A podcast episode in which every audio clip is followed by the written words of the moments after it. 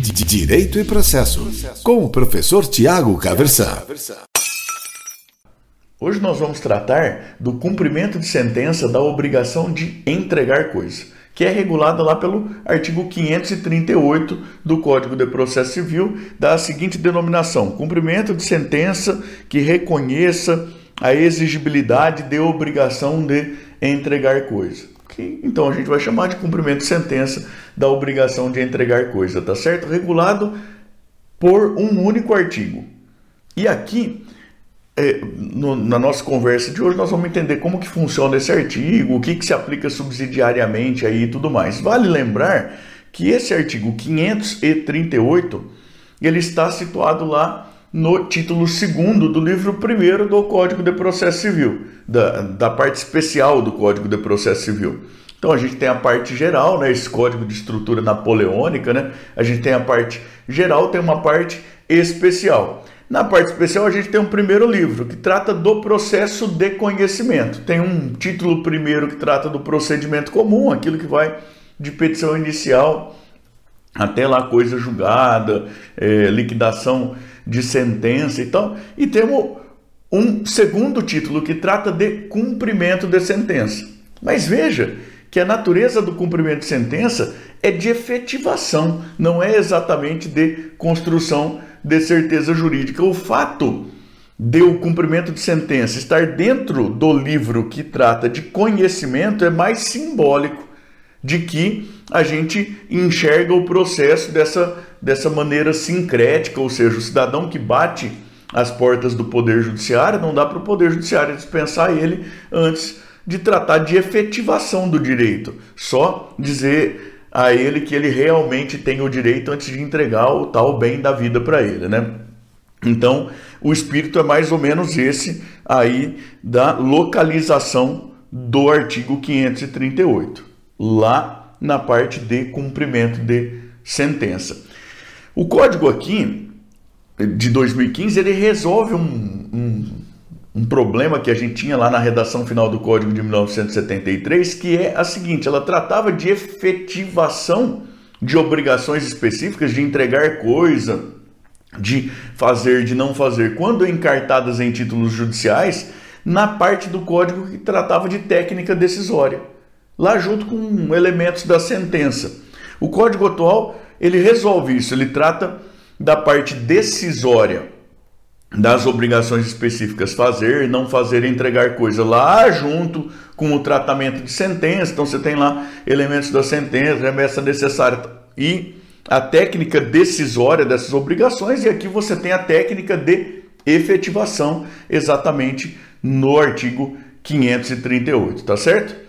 Veja você, então, nós estamos falando de efetivação de obrigação encartada em título judicial, um dos títulos lá da lista do artigo 515. Porque os títulos extrajudiciais, aqueles da lista do artigo 784, eles serão efetivados lá na forma do livro do processo de execução, mais especificamente lá pelos artigos 806 a 813. Vale lembrar que, segundo o Código de Processo Civil atual, o portador do titular de um título executivo extrajudicial, caso prefira, pode ir para a via da ação de conhecimento, inclusive pedir aí tutelas provisórias e aí de maneira a poder se utilizar desse caminho aqui de efetivação quando houver aí oportunidade de execução de cumprimento de decisão judicial já. Isso por força do que está previsto lá no artigo 780, tá certo? Então, o titular de, de um título executivo extrajudicial ele pode optar pelo caminho do processo de conhecimento e vir eventualmente depois a se, se utilizar aí de, das técnicas aí do artigo 538, tá bom? É, mas algumas observações antes de tratar da parte de procedimento, mesmo que é até bem curtinha. Veja, aplica-se aqui as disposições gerais relativas ao cumprimento de sentença, artigos 513 a 519. E, por força do parágrafo 3 do próprio artigo 538, aplica-se aqui subsidiariamente também o tratamento do cumprimento de sentença das obrigações de fazer e de não fazer, conforme o artigo 536 537, de maneira que medidas executivas elas estão tratadas lá nos artigos 536 537, técnica de imposição de multa, de modificação de valor, eventual é, possibilidade de levantamento, tudo isso está tratado ali nos artigos 536 e 537. Defesa do executado no cumprimento de sentença que dá obrigação de entregar coisa. É por meio de impugnação lá na forma do artigo 525.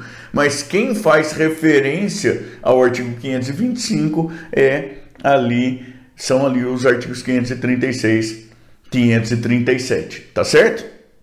Então, o parágrafo 3 do 538 já esclarece, olha, boa parte do que nós vamos usar como técnica procedimental aqui está regulada lá pelos artigos 536 e 537. Nós também precisamos observar lá as disposições gerais, artigos 513 e 519, e também se aplica subsidiariamente aqui o tratamento todo lá do livro do processo de execução, inclusive aquilo que está regulado lá nos artigos 806 a 813, que trata da execução de título extrajudicial, tratam da execução de título extrajudicial, da obrigação de entregar coisa, seja certa, seja incerta. Então imagine que se a gente chega a, a, uma, a uma fase de cumprimento de sentença e a gente tem a obrigação ainda de entrega de coisa incerta, a parte de especificação da coisa incerta, para daí pro, poder prosseguir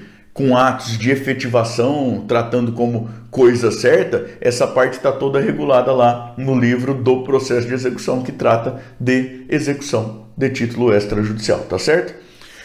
Do que tem de mais importante do próprio artigo 538 aqui, veja a redação do caput.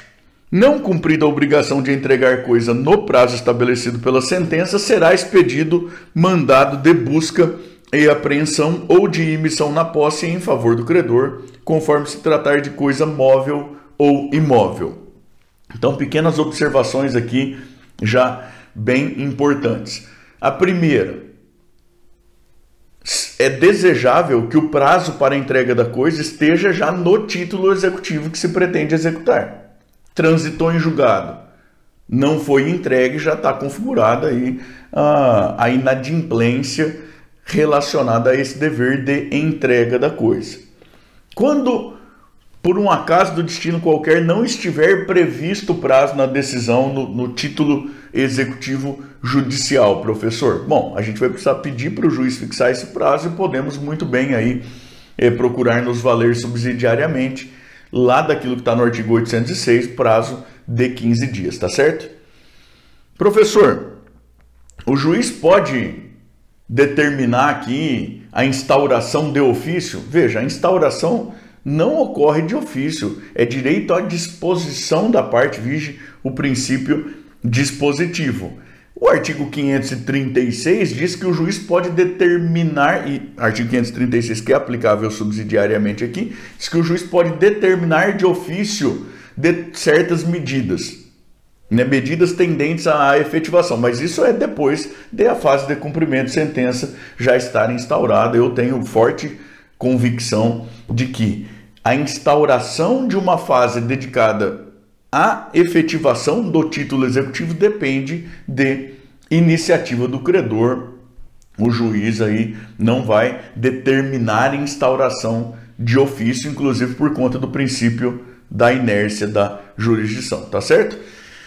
Config... E, e veja, o juiz pode já ter fixado multa lá na própria, no próprio título executivo. Caso não tenha feito isso, é necessário solicitar que, ao determinar a entrega, ele arbitre multa aí, é, em valor que seja compatível, em periodicidade também compatível com as características da obrigação, e daí pode haver alteração da multa né, hipótese de não incidência e tudo mais, isso tudo é objeto lá do artigo 537, tá? que é aplicável subsidiariamente aqui.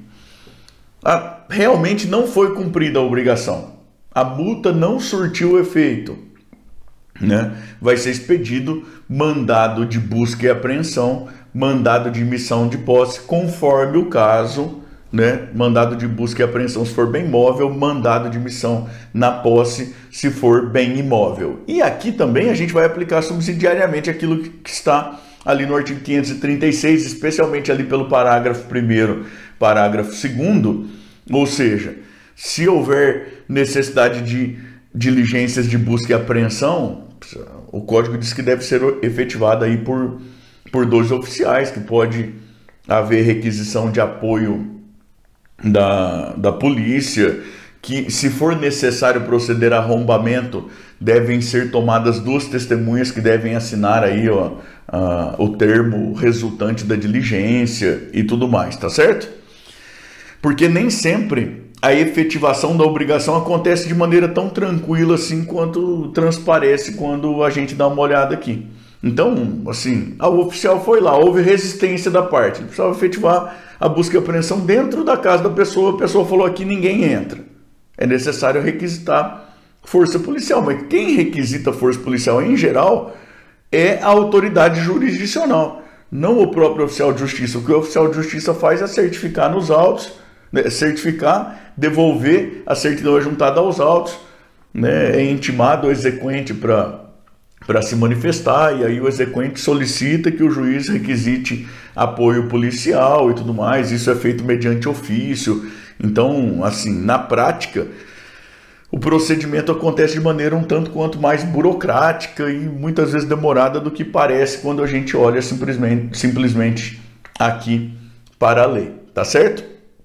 É, vale lembrar aqui também que ao credor é dada a possibilidade de, de requerer a conversão em perdas e danos. Então, a lei procura dar as ferramentas para a efetivação da tutela específica.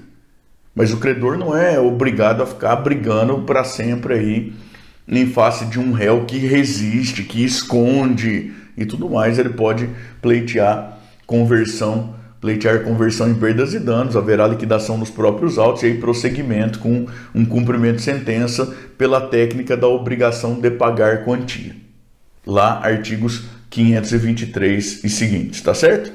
O código traz uma outra mensagem importante aqui nos parágrafos 1 e 2, que trata do seguinte: olha, é bem possível que a parte que é devedora tenha introduzido na coisa benfeitorias e é bem possível que essa parte pretenda argumentar direito de indenização pelas benfeitorias, inclusive direito de retenção da coisa enquanto não for indenizado por essas benfeitorias. O código vai dizer nos parágrafos 1 e 2 aqui que esse tipo de alegação ele precisa ser formulado lá na fase de conhecimento ainda em contestação inclusive por conta do princípio da eventualidade e tudo mais. O que o código está dizendo é o seguinte: não cabe a parte depois vir lá e falar, ah, mas eu tinha certeza que eu ia ganhar.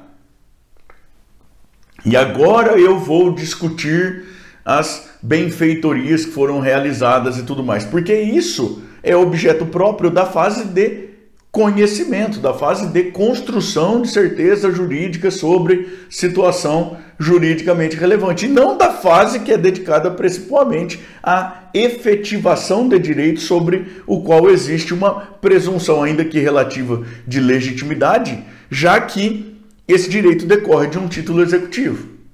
Então, assim, não pode o devedor depois, não deve, pelo menos segundo o texto, legislativo, lá na fase de cumprimento de sentença, pegar e falar: não, não, não, peraí, mas eu tinha certeza que eu ia ganhar. Agora que eu perdi, eu preciso ver as benfeitorias que eu introduzi, porque eu entendo que eu tenho o direito de ser indenizado por essas benfeitorias e que, inclusive, enquanto não for indenizado, eu tenho o direito de continuar na posse da coisa.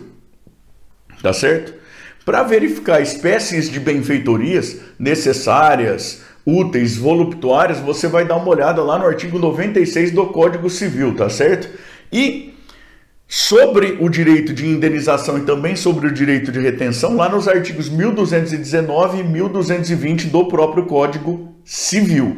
Então, artigo 96, as espécies, artigos 1219 e 1220 do Código Civil, aí o direito de indenização e de retenção. Veja você lá que o direito de indenização e de retenção vai variar conforme a posse seja de boa fé ou não. E aí você pode ter discussão sobre isso. Objeto lá da fase de conhecimento. Por isso que a alegação precisa vir lá ainda em contestação. Veja você que pode haver discussão, inclusive, sobre a natureza da benfeitoria. Se é voluptuária ou se é útil, porque uma coisa ou outra vai depender muito das circunstâncias do caso concreto. Né? É... E, só para dar um exemplo que, que eu dou sempre, né? imagine uma churrasqueira. É útil ou voluptuária? Depende. No fundo da sua casa pode ser voluptuária, uma churrasqueira lá dentro de um restaurante pode ser útil, aumenta aí a possibilidade de atuação, abre uma outra fatia de mercado e tudo mais, entende?